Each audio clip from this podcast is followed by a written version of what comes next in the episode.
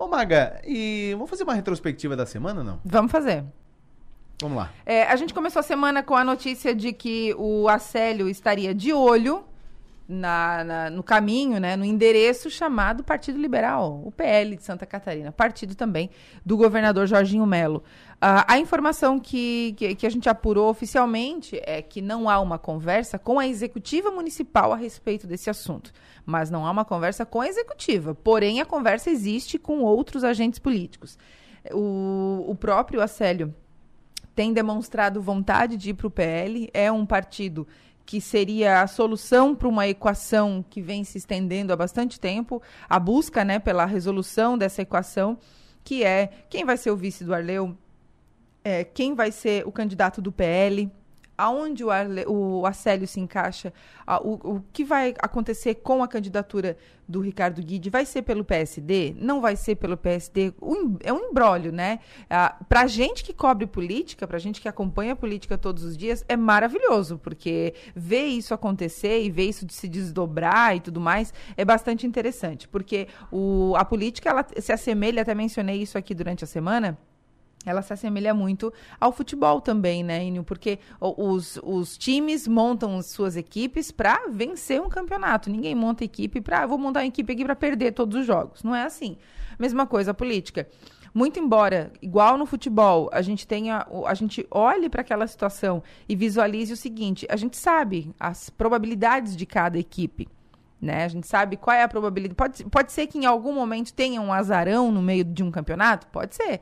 Mas uh, isso também depende de vários fatores, inclusive da sorte, né? Não dá para deixar esse, isso de lado, assim. Mas uh, Santa Catarina começa a, a, a, montar, a desenhar a eleição municipal. Eu não, não sei se, se, se algo assim aconteceu antes, em outra eleição, com esse com, com esse cuidado, com essa seriedade e com essa preocupação de fazer, de montar possibilidades de vitória. É o caso do PL e do PSD. Em Criciúma, por exemplo, ainda não está definido se PL e PSD estarão juntos, se estarão em lados opostos. As conversas existem. Nenhuma possibilidade está descartada. Na minha avaliação, se o Ricardo Guide fizer o movimento de declarar que quer ir para o PL e arriscar, então, a perda de mandato, mandato, mandato de deputado federal para o qual ele foi eleito, ainda teria dois anos pela frente. Se ele arriscar isso e decidir, não, eu vou para o PL, porque o próprio governador Jorginho Melo já declarou publicamente que ele seria o nome do PL em Criciúma, então, PL e PSD estarão em lados opostos. Aí a gente meio que volta lá para o começo da conversa. Agora, se o Ricardo Guide não, não quiser ser esse nome, optar por não ser o, o candidato do PL em Criciúma e não quiser arriscar o seu, o seu mandato, e, e, e, continuar insistindo em ser candidato pelo PL, como ele, como ele já declarou e em diversas oportunidades, ele sempre fala pra gente: serei candidato, desculpa, pelo PSD, serei candidato pelo PSD, que é o seu partido hoje. E onde o Arleu da Silveira também quer ser candidato, né? Mas como a física diz, não cabem duas pessoas no mesmo espaço. Na política também não cabe. É a mesma coisa. Então, é, nesse cenário todo, a gente tem três, três figuras políticas muito relevantes nesse momento: o Arleu, o Ricardo Guide e o Acélio Casagrande. Eu acho que a eleição passa muito por aqui ainda. Né, a depender dos desdobramentos. No caso do Acélio, por que, que ele está de olho no PL? Embora ele já tenha dito que ficaria no PSDB e tal, o PSDB é um partido que passa por sérias dificuldades de reestruturação. Isso é um fato. Muita gente não sai do PSDB hoje porque não tem janela né? Deputados federais, deputados estaduais não tem janela agora para fazer essa mudança de partido. Então, por isso que eles não trocam. O Acélio Casagrande teria essa, essa possibilidade, digamos assim. Então, é, ele não tem mandato, né? Não, tá, é, não, não foi eleito agora na última, na última eleição. Então, para ele seria bom estar no, no PL e tentar uma composição com o Arleu. Por quê? Porque, para ele, estrategicamente, ser candidato numa, num projeto diferente do projeto do prefeito Cléber Salvaro, implicaria num, num, numa ruptura política, né? numa ruptura de relação política, certamente.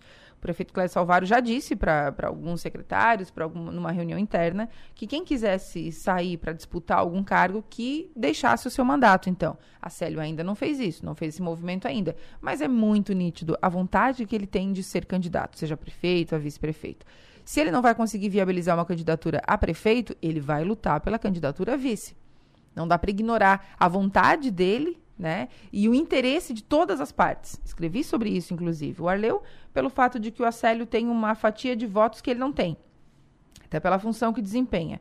O Clécio Salvaro, porque aí mataria a eleição com muita antecedência. Uh, o próprio Acélio, então, porque conseguiria estar na majoritária, e o Jorginho Melo, governador Jorginho Melo, porque teria participação numa das principais prefeituras da região sul de Santa Catarina. Então, é, é basicamente isso. Esse é um cenário. Como a gente tem bastante tempo ainda, então fica, fica assim, né? A gente vai continuar de olho nesse movimento. Ainda essa semana a gente teve uh, duas entrevistas que marcaram aqui também uh, as nossas conversas políticas. Uma delas com a secretária de Saúde de Santa Catarina, a Carmen Zanotto, que é deputada federal, deve concorrer à Prefeitura de Lages também para buscar na unha aqueles 50 votos, quase 50 votos que faltaram para ela na última eleição. Acho que ela não digeriu essa, esses, esses poucos votos e certamente vai buscar isso. Dessa forma, a, vai acontecer mudança também na Secretaria de Saúde. Mas falando de saúde propriamente, a gente entrevistou a Carmen Zanotto aqui, entrevista disponível lá no Spotify. É só procurar programa Delor Lessa, vai estar a entrevista com a Carmen Zanotto.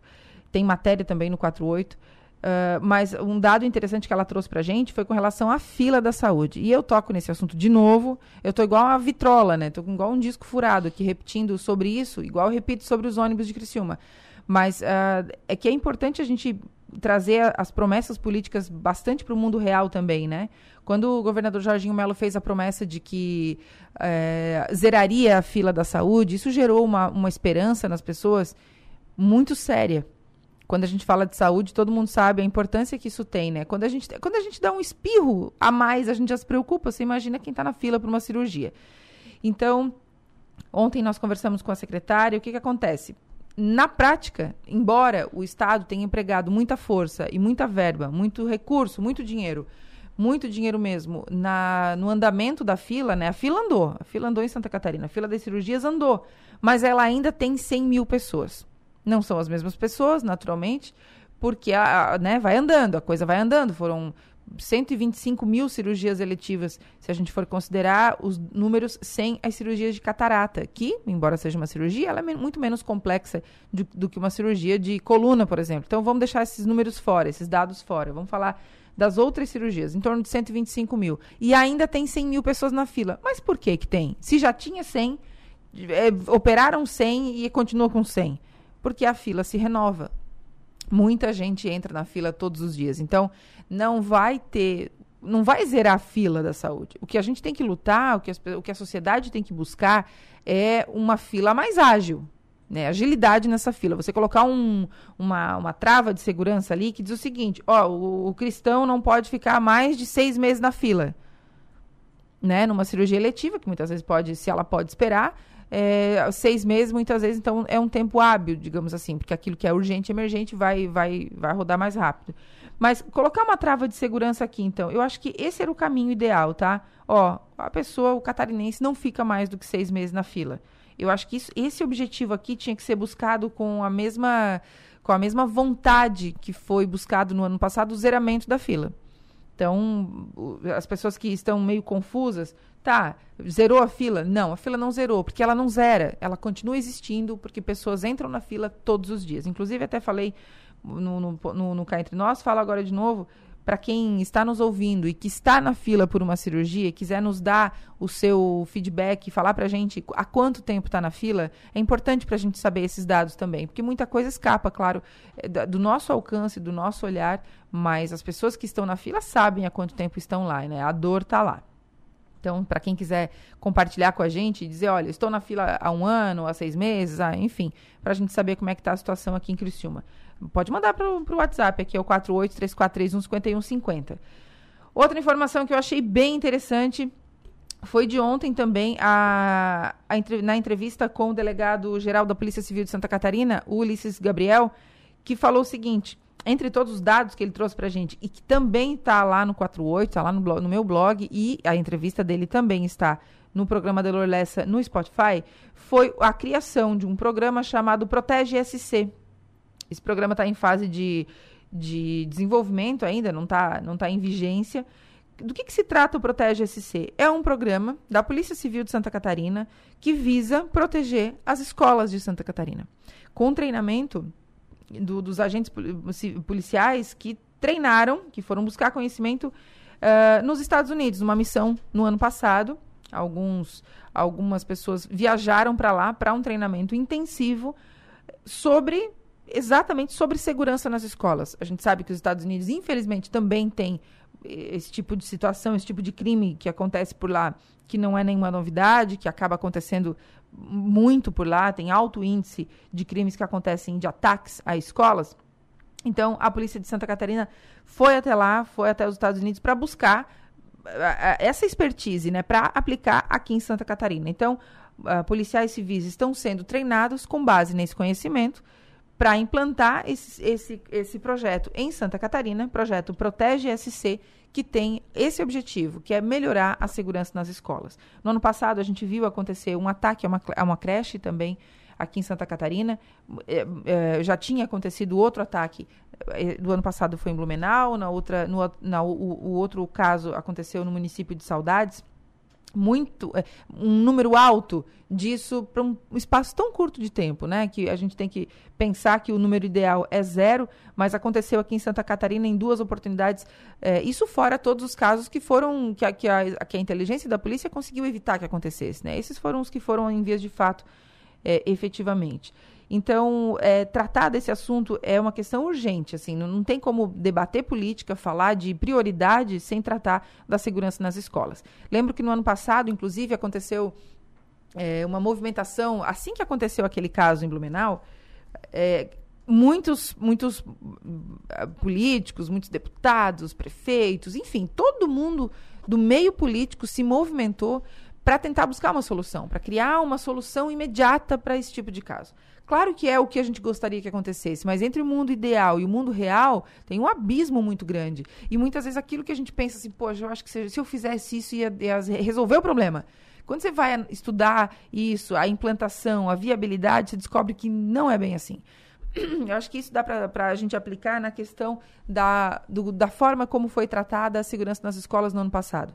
De, em todas as esferas. Fosse municipal, é, ainda que aqui em Criciúma a gente tenha implantado hoje um centro de atenção para a segurança nas escolas, que eu acho muito interessante, mas o restante do estado não conseguiu avançar muito nisso. O próprio governador Jorginho Melo, o governo do estado, lançou uma ideia que, na prática, a gente também viu ela se viu ela se ela, ela é, esfarelando na, né, na questão de efetividade que foi de colocar um policial aposentado em cada escola. Abrir essa possibilidade né, de contratação de policiais aposentados para atuar na segurança das escolas. Só que aí esbarra numa questão que é o seguinte, Enio. O cara está aposentado. Tá, ele está fora de, entendeu? Ele já não está mais na, não tá mais na ativa. Muitas vezes não quer voltar para ativa, ele quer curtir o seu descanso. Já trabalhou muitos anos, já contribuiu muitos anos, agora quer descansar, o que é absolutamente compreensível e natural. Então, houve uma, uma, uma dificuldade em conseguir essa mão de obra. Então, uma série de coisas que, que foram trazidas à pauta para tratar de segurança na escola que efetivamente acabaram não conseguindo ser implantadas pelo fato de que não fazia muito sentido, digamos assim. Até porque eu acho que o governador tinha que dar uma resposta rápida, né? E resposta rápida requer um pensamento rápido e muitas vezes e muitas vezes exatamente a, a, necessidade e eu entendo a pressão que aconteceu para cima dos agentes políticos porque é natural. Para onde que tu corre quando acontece uma situação assim? Para a classe política. São eles que vão definir os encaminhamentos. Então é óbvio que serão pressionados que foram pressionados. Mas muita gente aproveitou essa pauta também para fazer politicagem. Porque existe a política e a politicagem. A política é aquilo que tu o cara senta na mesa e, e, e, eu digo cara de forma genérica, tá, gente? Daqui a pouco vão dizer que eu não estou falando das mulheres aqui. Mas eu digo quando todo mundo senta à mesa e discute o assunto de modo muito sério, muito sério. A politicagem é quando a pessoa faz barulho, faz muito barulho, muito barulho, mas não entrega, né? Não acontece nada. Então, e por que que esse fenômeno parece que tão, tão acontecer de forma tão recorrente? Porque hoje a gente tem o, o auxílio, o recurso das redes sociais, que de um lado tornaram o acesso à informação muito facilitado e que a gente não tem como imaginar a vida hoje sem a internet, sem as redes sociais, sem os portais de notícia e tudo mais. Agora, o, quem não é um veículo de comunicação, muitas vezes não tem a responsabilidade de um veículo de comunicação. E aí fala o que quer, do jeito que quer, como quer, e, e tá tudo, né? E segue a vida. Uma informação dita de forma distorcida por um agente político, ela muitas vezes ela é acreditada pelas pessoas. Né? Ah, se foi o meu deputado que falou, se foi a minha deputada, se foi o meu, né, o meu prefeito, a minha prefeita, a pessoa tende a acreditar. Isso é psicológico. A gente acredita naquilo que uma pessoa da, da nossa confiança diz pra gente. Muitas vezes que, que, essa informação, pode ser que a informação esteja errada, mas, ah, poxa, mas foi fulano que disse, então é verdade. Então, nessa época aconteceu muito disso, né? Muita gente usando essa pauta de modo, vou chamar de irresponsável, e aí, quanto mais tu gera o caos e o medo, mais as pessoas se exaltam e mais elas cobram um, um resultado e uma resposta e tal. Foi o que aconteceu. E oportunista também. Oportunista. O governo, e o governo foi pressionado, e o governo. Opa, fui pressionado, fui apertado aqui, me botaram na parede, tenho que entregar uma solução. E não tem solução simples para problemas complexos. Se você trata um, um, um cara, uma pessoa, um criminoso que ataca uma escola, ele tem motivações muito complexas porque ele tem um, né, não é um crime, abre aspas, corriqueiro, um, né, um roubo, um assalto, um furto, algo assim. Não, ele tem uma coisa específica. Ele vai para uma escola atacar crianças indefesas. Então tem, é um problema com, muito complexo. E, e, esses ataques costumam, eles têm em comum, né, entre si, o fato de que eles são muito planejados. Então, tu entende? Não é simplesmente... Ah, não é sabe, é improvisado. Não é improvisado. Sabe aquela história, ah, a ocasião faz o ladrão? Não é o caso de crimes dessa ordem. É muito diferente. Então, por isso que não há solução simplificada, rápida. Quem dera, né, Enio? É o que a gente gostaria. Óbvio que sim. Mas a gente está falando de, de, realidade, de aplicabilidade de uma solução. E aí, é, por esse fato, dei todo, fiz todo esse preâmbulo para dizer que o Protege SC, certamente, o programa Protege SC, certamente é, vai ser de extrema importância para esse caso, né, para a segurança nas escolas. Por hoje era isso? Falei Espetáculo, bastante, né? né? Falei, falei que até cansei. Tudo isso nós... Uh destrinchamos durante toda a semana. Falamos sobre isso toda, durante toda a semana. Agora, na semana que vem, então, a gente retoma a, a, programação normal, digamos assim, né? Com atenção políticos, preparem-se, tá? A Delor tá voltando. acabou a, a paz. Folga, a folga a acabou. A folga acabou. Ele volta então segunda-feira, a gente vai estar tá aqui bem cedinho para iniciar o nosso ano juntos. Eu quero aproveitar para te agradecer, Enio, pelo, pelas nossas duas Eu semanas aqui juntos. Foi muito legal, foi muito bacana. Meu segundo início de verão aqui na São Maior, um lugar que eu gosto muito de estar e que eu tava, sabe que eu estava vindo hoje pela manhã? E aconteceu um negócio engraçado. Eu ainda não tô. A gente sabe que a São Maior tem uma potência muito grande. Esse microfone ele é muito potente, chega muito longe, muita gente ouve. E, mas às vezes, quando acontece essas coisas, a gente ainda não está acostumado, né? Não sei fingir costume. Eu ainda não estou acostumada com o fato de que as pessoas nos abordam na rua para dizer, ah, tu é a fulana, ah, te ouço lá na rádio e tal, muito legal. Então, quero agradecer toda essa audiência, todo mundo que ouve a gente aqui, toda a programação da São Maior, que começa bem cedo e vai até bem tarde. Então, é isso, fechou? À tarde estou de volta no Cá Entre Nós e depois no ponto final e segunda-feira, bem cedinho, aqui no programa Adelor Lessa. Com o Adelor. Com o Adelor. Um abraço, Maga. Outro. No plenário, oferecimento. Construtora Nunes.